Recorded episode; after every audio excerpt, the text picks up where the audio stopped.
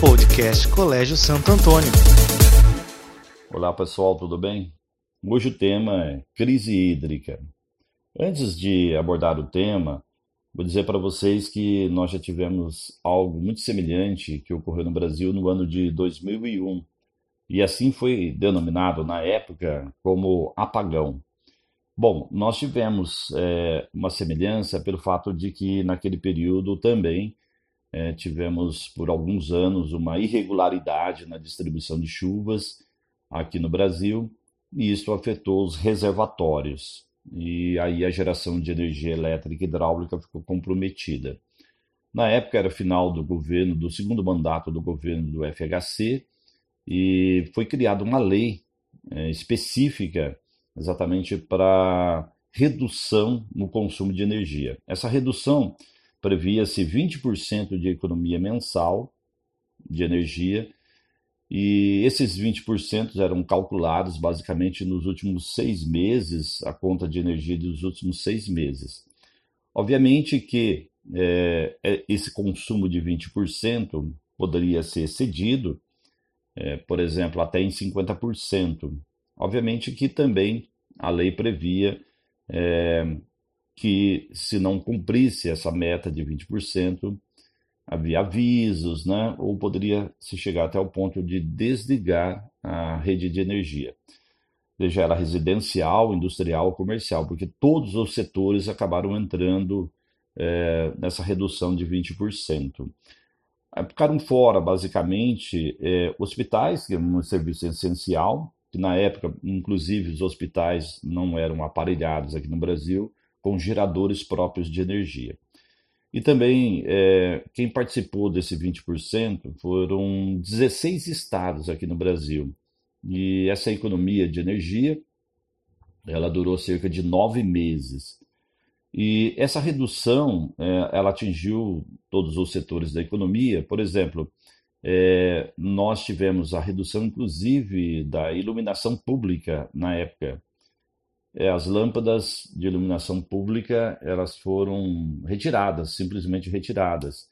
Nós tivemos também a proibição de atividades noturnas, né? E alguns eventos que ocorriam é, noturno, inclusive jogos de futebol, foram transferidos para o período diurno, tudo em função da economia de energia.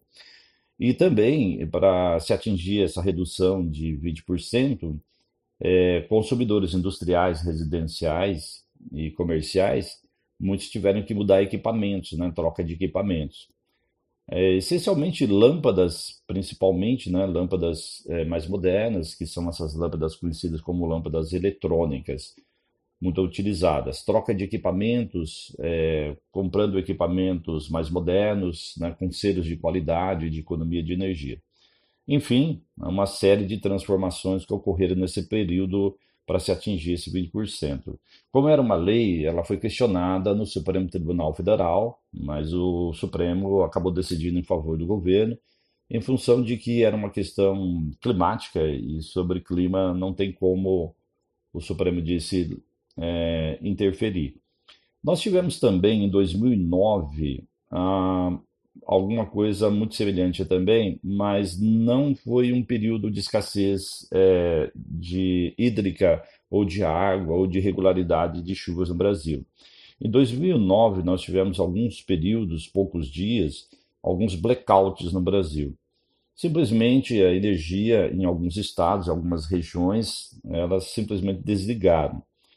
É, para alguns locais, apenas algumas horas sem energia. O problema foi no sistema de transmissão, principalmente da usina de Itaipu. Podemos dizer que em 2009 é, não está muito ligado a uma crise hídrica, mas sim estrutural do sistema. É, vou lembrar vocês que o sistema energético brasileiro ele tem um sistema chamado interligado, que significa que basicamente um problema numa rede de transmissão de energia, se ela tem uma queda em função, por exemplo, de uma tempestade que derruba alguns é, fios, você pode ter um processo em cadeia, né, exatamente no território brasileiro. E foi mais ou menos isso que ocorreu.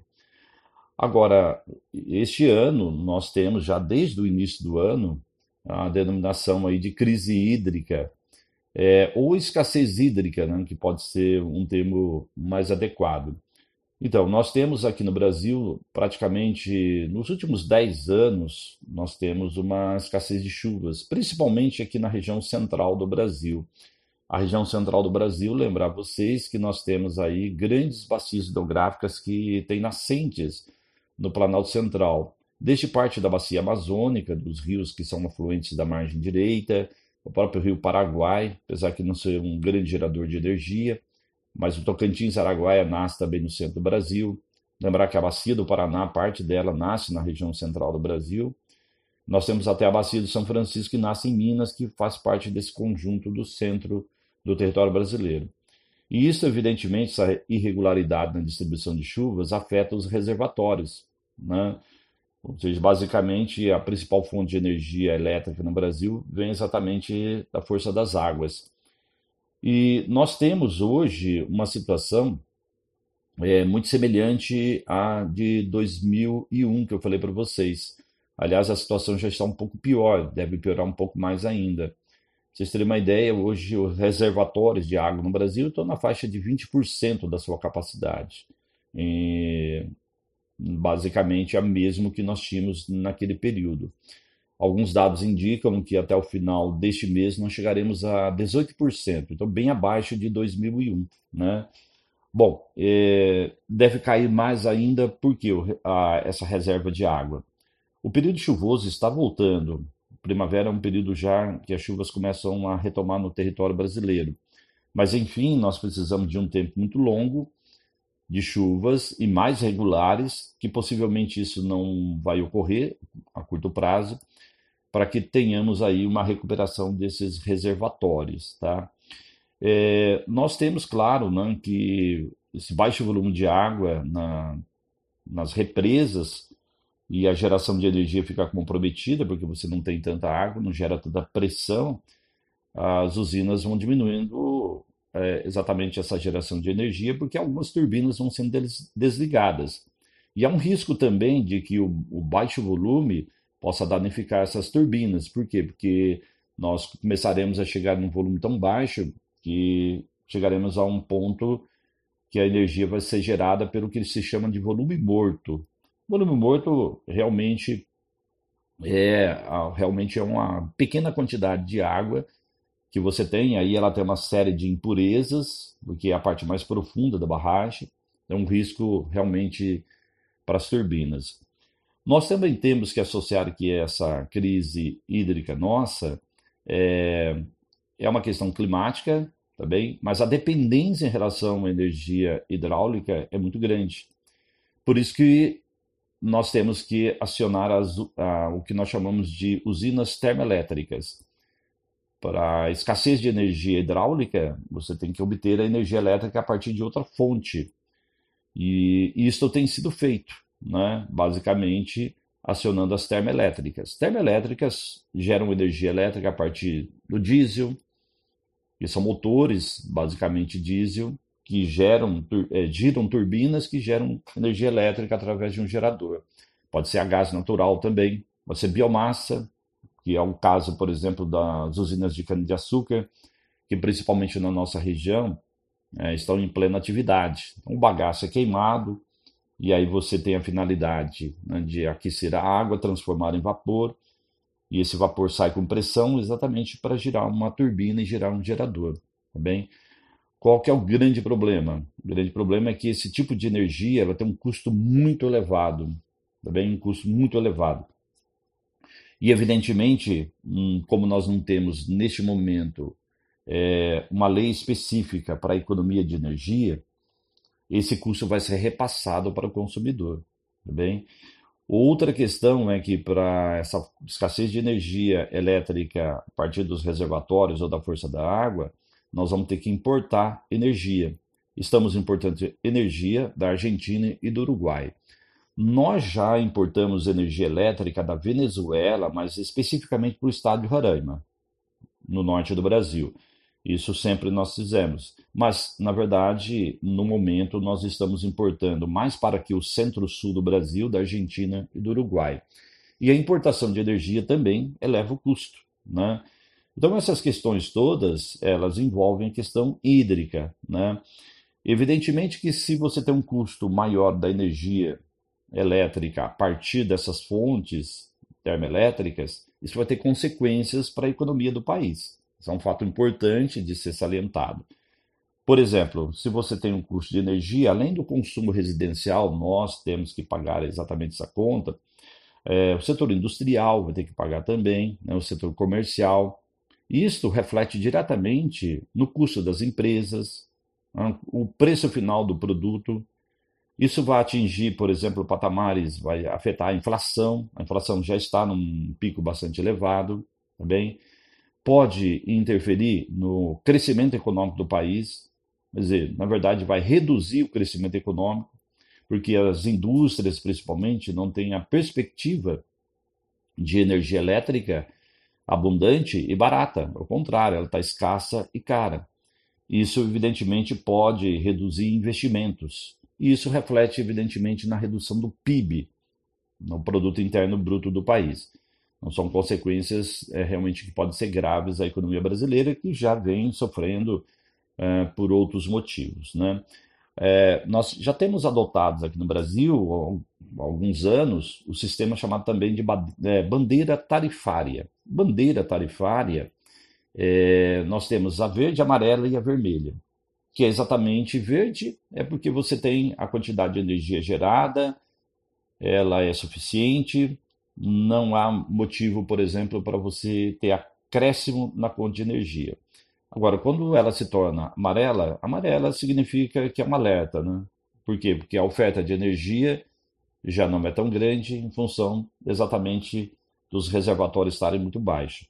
Então, acresce, uh, o acrescimento, exatamente aí, um acréscimo na, na conta de energia. E tem a bandeira vermelha, né? que é exatamente um acréscimo maior ainda.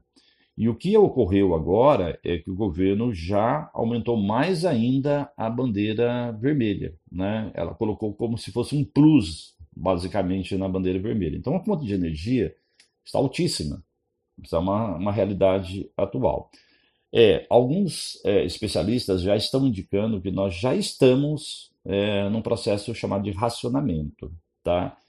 que basicamente com uma energia muito cara força o consumidor, evidentemente, a fazer uma economia. Né? Bom, uma outra questão que pode ser abordada aqui é de que tudo isto, evidentemente, tem uma ligação com a nossa dependência, basicamente, de energia elétrica hidráulica.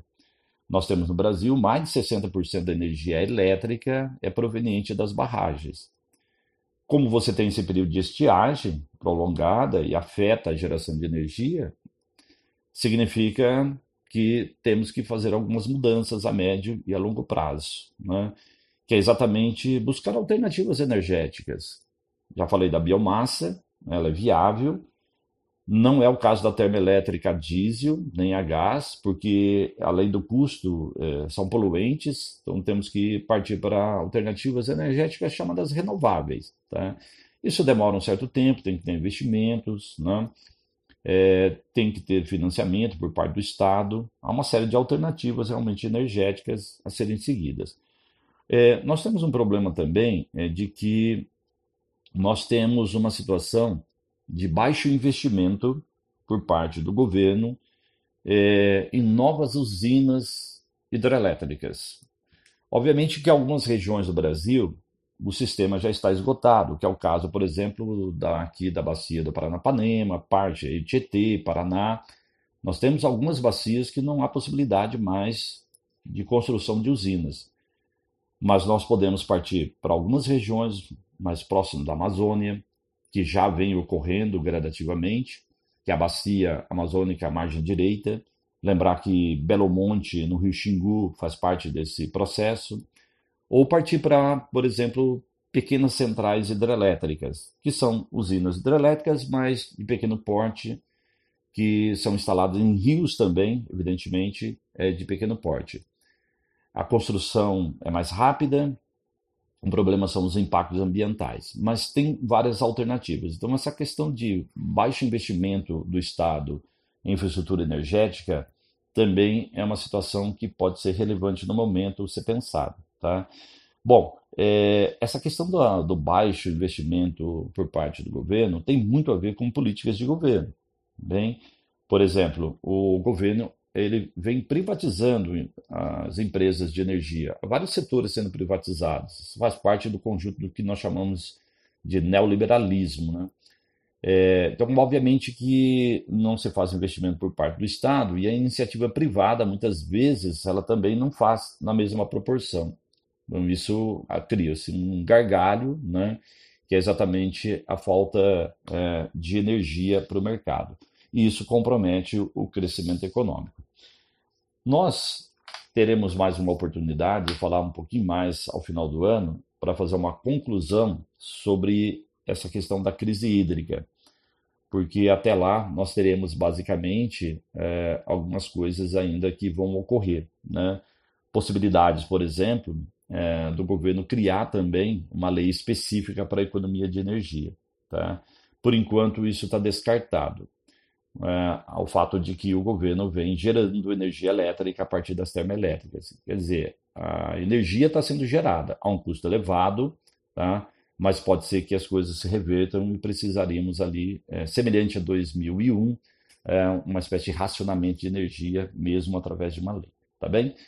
Obrigado, gente. Até uma próxima oportunidade. Podcast Colégio Santo Antônio.